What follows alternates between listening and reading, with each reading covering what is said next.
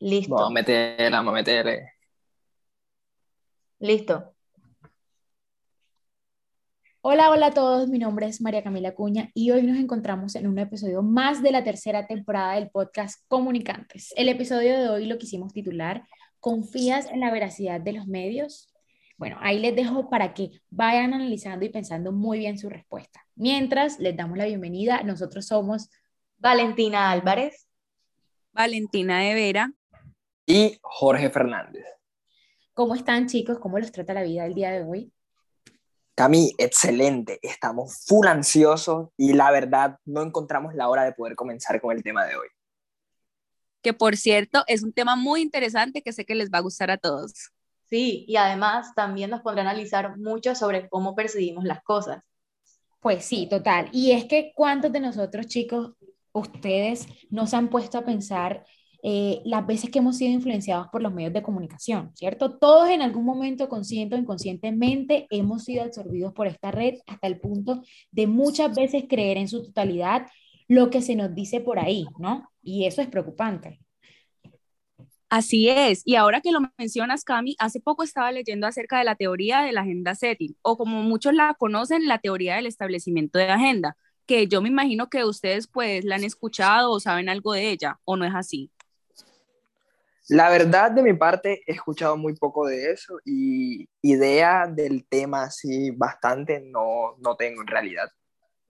Bueno, déjenme decirles de que yo sí he escuchado e investigado mucho. Y sé que esta habla, bueno, la tengo idea de que esta habla de cómo los medios de comunicación son un poco selectivos con algunos temas a tratar, teniendo en cuenta la atención e importancia que le da la esfera pública. Y claramente todo esto con el fin de beneficiar a unos pocos. Totalmente, vale. Y además voy a agregar a lo que dijiste que según estuve leyendo en la revista Ícaro, la teoría de agenda setting plantea que los medios de comunicación escogen los temas sobre los que se va a hablar y discuten su importancia, su orden y su manera de transmitirnos a nosotros. Un claro ejemplo sería los noticieros. Y sí, así como lo escuchan, los medios elaboran con antelación una agenda de trabajo sobre la información que van a difundir. Esto determina la importancia de los hechos del país y del mundo y les asignan, por así decirlo, un orden ya planeado y pensado racionalmente con el objetivo de lograr mayor audiencia, un mayor impacto en nosotros, las personas que escuchamos o que vemos noticiero, etcétera, y una determinada conciencia sobre cierto tema, a la vez que deciden cómo evitar referirse a determinada información.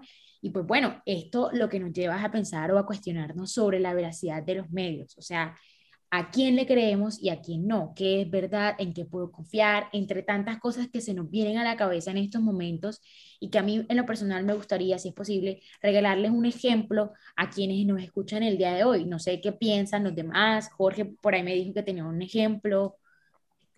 Eh, la verdad sí, este, de ejemplos de esos tenemos bastantes, tenemos muchos en realidad por ejemplo, lo que nosotros vivimos en nuestro país e incluso lo que nosotros podemos llegar a ver a nivel internacional son claros ejemplos de esta situación.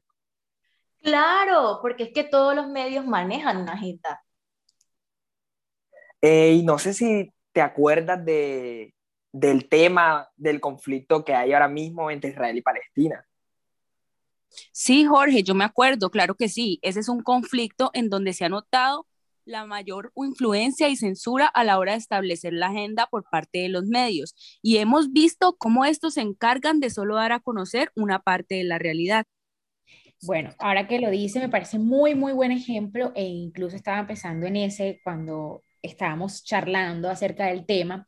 Y creo que ha sido o sigue siendo la mayor muestra de cómo se lleva a cabo el establecimiento de agenda en pro de intereses, en este caso político, económico y social.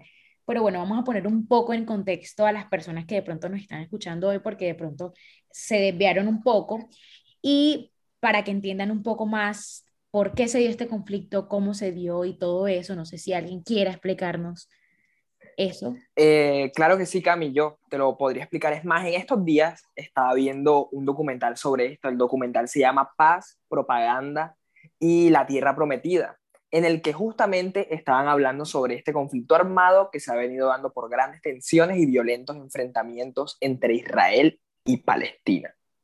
Mira, Jorge, que algo interesante que tiene este conflicto es la influencia que tienen los medios, puesto que Israel al tener un mal manejo del enfrentamiento creó una mala imagen de sí mismo. ¿Y qué pasó? Tuvo que recurrir a los medios de prensa americanos para poder mejorarla. Así es, vale. Y es aquí donde vemos cómo afecta de manera directa o indirecta el establecimiento de la agenda, mostrando solo una parte de la realidad, como les venía comentando anteriormente. Sin duda, vale. Y esto afecta obviamente a cierta parte de la población, que es lo que se ha venido dando con Palestina estos últimos años, ya que se han visto afectados tanto económicamente, política, socialmente. Además, un sinnúmero de personas que han fallecido a causa de este conflicto. Y si me permiten, aquí tengo unos datos un poco recientes y es que de acuerdo con Anadolu, una agencia de prensa del gobierno turco, al menos 219 palestinos han muerto, incluidos 63 niños y 36 mujeres en los ataques perpetrados por Israel en la franja de Gaza desde el 10 de mayo del presente año. Por otro lado, el Ministerio de Salud palestino agregó que al menos 1.530 personas han sido heridas en las ofensivas israelíes, o sea, una cosa tremenda, ¿no? Que es imposible que no nos haga mirar hacia ese lado del mundo y que no nos haga pensar por qué no se hace algo, quién omite esta información y para quién se omite esa información, ¿no? Claro, además de eso hay que resaltar que en ese proceso se vieron vulnerables y violados derechos, sus derechos naturales y fundamentales. E incluso se llegó a crear en ellos fuertes sentimientos de dolor y venganza hacia Israel, haciendo que estos buscaran a todo costo su libertad y llegar a poder frenar con el abuso que eran tratados a diario. Esto hizo ver ante el mundo como principales autores del conflicto, dejando victimizados a quienes realmente eran los victimarios. Increíble esto. Oigan chicos, Definitivamente esto es una evidencia clara de cómo los medios son controlados por la gente, en especial si se trata de la política y el gobierno. Pero fíjense que investigando más sobre el caso, de acuerdo al documental mencionado por Jorge, no podemos olvidar de que hubo un momento en la historia en donde se encargaron de entrenar a oficiales de prensa en los consulados israelíes de los Estados Unidos. ¿Para qué? Para asegurarse de que los periodistas americanos escribieran historias favorables para, Israel. Eh, para entender la manipulación de los medios, que es donde queremos llegar, se debe partir de raíz sobre por qué entonces fue tan fácil para Israel manipular la información. Y la respuesta está dentro del sistema internacional, dentro de la organización del sistema internacional, y es que la posición de Palestina es un pueblo que actualmente no ha sido nunca considerado como un Estado en su totalidad entonces, digamos que las grandes potencias del sistema internacional, al ignorar a Palestina como un Estado constituido, al momento de hablar de la agenda internacional, de seguridad internacional, le dan el lado a israelí, digamos, a un Estado constituyente y se van de parte de él apoyándolo y dando un respaldo, generando entonces una ventaja en términos de posición a este Estado y colocando al pueblo palestino como los malos o como los invasores de este territorio. Y bueno, en base a esto, pues aquí podemos decir que parte de la explicación al interrogante que nos hacía Valentina antes, y es cuando cuestiona de que por qué esta rivalidad parece ser la excepción sin solución. Y es básicamente que por un tema de conveniencia del Estado israelí, al beneficiarse de su posición y como no le conviene ceder ante un acuerdo con el pueblo palestino, porque eso significaría, perder territorio que considera suyo, ha logrado que potencias eh, dentro del sistema internacional apoyen esta moción de seguir una guerra, por decirlo así, haciendo más complicado que en una reunión de agenda, sobre todo de agenda de seguridad internacional, se vea afectado la búsqueda de soluciones justas para ambos pueblos y es lo que se quiere, soluciones justas, no solo soluciones. Eh, sí, claramente. Es más, sabemos que en el primer semestre de este 2021 hubo un enfrentamiento en la franja de Gaza entre Palestina e Israel en el cual hubo bombas, lo cual desencadenó un alto número de fallecidos. Y cuéntame, amiga, ¿qué ha proclamado la ONU ante esta situación? Bueno, en este enfrentamiento, el cual fue muy impactante en este año, digamos que no solo la ONU se proclamó, pero esfuerzos internacionales hubieron y mencionamos entonces los llamados al cese al fuego. Creo que eso fue como lo primero, sobre todo que estábamos atravesando o estamos todavía atravesando un tiempo de pandemia, lo cual no queremos que se le suma algo más a un problema de seguridad eh, sanitaria. Entonces eh, fue así, ¿sabes? Fue como cese al fuego total. Sin embargo, bueno, en unos comunicados los ministros de Exterior de la Unión Europea respaldaron la condena de estos ataques de AMA y respaldan el derecho a la defensa de Israel ejercido de forma proporcionada y exigen un cese al fuego inmediato, lo cual genera este impacto de decir quién realmente es el culpable de este ataque, si es Israel, si es Palestina, esta ambigüedad que se tiene aquí. Y bueno, después Francia y Egipto se sumaron al coro de países que han pedido el fin de la violencia entre Israel y los militantes palestinos en Gaza y luego el presidente de Estados Unidos, Joe Biden, el actual presidente, expresó su apoyo eh, a un cese al fuego, pero lo curioso fue que no lo hizo en un llamado público. A ver, sabemos el, la importancia que tiene Estados Unidos o el papel que cumple Estados Unidos en un sistema internacional, lo cual esto fue algo confuso eh, porque, bueno, no hizo un llamado público, lo cual debía hacerlo primero. Eh, y esto además se conoció entonces también que luego Estados Unidos había bloqueado en tres oportunidades un comunicado en conjunto del Consejo de Seguridad de la ONU que pedía el cese de la violencia y el respeto a la ley humanitaria internacional, incluyendo la protección de civiles y especialmente a los niños. Bueno, sin embargo, la prensa estadounidense después informó que Biden, eh, el presidente, había hecho que la Casa Blanca eh, se comunicara directamente con Israel y mantuviera conversaciones en privado para un cese al fuego, argumentando pues que el gobierno estadounidense no puede contener la presión del Congreso y de la comunidad internacional de forma indefinida. Y esta información realmente que nos la brindó la BBC en su momento, eh, nos pone en evidencia que tanto el sistema internacional como la ONU, la prioridad se enfoca en la seguridad y la protección de la vida humana. Y creo que esto es importante. Eh, pero que por ende también la necesidad de contener y buscar soluciones en el conflicto Israel y Palestina es mucho más que una prioridad para las agentes internacionales sobre seguridad.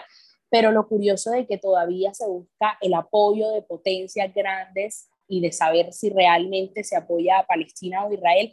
Y lo que mencioné anteriormente, buscamos entonces es realmente soluciones justas y no solo soluciones. Bueno, esto es impactante. Te lo digo que ahora que hablaste y mencionaste lo anterior, estoy cada vez más segura de la importancia del conocer todo eso que nos comentas y tenerlo en cuenta a la hora, pues de ahora en adelante, en todo momento, para ser buenos críticos y no creer únicamente lo que los medios quieren que nosotros sepamos. Siempre hay que ir más allá, porque es obvio que detrás de esa maquinaria se esconde un sinfín de intereses personales, políticos, etcétera, que a veces eh, desconocemos. Y el claro ejemplo fue el expuesto el día de hoy. La verdad es que este y muchos casos más que tal vez desconocemos son clara muestra de cómo se manejan los medios, cómo se omite esa información, eh, de que a veces se censura eh, muchas veces estas y se manipula en busca de un bien, y que no solo ocurre en el exterior, sino que también está pasando en nuestro país. Entonces mi invitación a hoy es a que seamos muy críticos ante cualquier situación, eh, ante cualquier información recibida, y si laboramos en este ámbito, buscar siempre hablar de manera objetiva. Ay, Cami, no quiero creerlo, pero está completamente claro que los medios israelíes y estadounidenses han creado su propia agenda. Es por esto que no quieren compartir la veracidad de los hechos, haciendo quedar mal a los afectados y a su vez haciendo que el público ignore o más bien pase por alto la gravedad del conflicto. Así es, vale, así es. Ellos deciden qué compartirnos y qué no dándole importancia a lo que ellos quieren hacernos saber. Y a nosotros como espectadores, mucha gente que no conoce muy bien el tema, eh, pues llega a conocer, nunca llega a conocer por completo otro punto de vista u otra noticia e ignoran completamente la realidad de lo que está. Es increíble cómo los medios manipulan la información de tal forma que tienen la capacidad de ocultar la veracidad de los hechos por conveniencia de un ente mayor. Yo, siéndole sincero, invito a todos a que indaguemos mucho más, adentrémonos mucho más en la cultura de la investigación y saber de que una verdad absoluta no existe, pero lo que sí existe son perspectivas distintas de un mismo hecho. Bueno, total, pero a nosotros nos ha llegado la hora de terminar, nos gustaría poder quedarnos más tiempo discutiendo sobre el tema, pero pues ya ha llegado nuestra despedida, a nuestra invitada de hoy, Mari, un beso y un abrazo gigante, gracias por hacer parte de este episodio maravilloso y por extendernos tu conocimiento y obviamente tu tiempo. A mis compañeros, gracias y por supuesto a ustedes quienes escuchan desde la comunidad de sus casas, desde su universidad, carros, trabajos, en fin. Les damos las gracias por acompañarnos hasta aquí y nos esperamos en un próximo episodio. Gracias. Bye. Muchísimas gracias a ustedes por la invitación. El gusto de hablar de este tema hoy totalmente ha sido mío y muchísimas gracias. De verdad, gracias por acompañarnos, gente. Nos despedimos. Hasta la próxima. Un gusto haber compartido este espacio con ustedes. Espero verlos de nuevo. Chao, chao, gente. Fue un placer estar aquí con ustedes.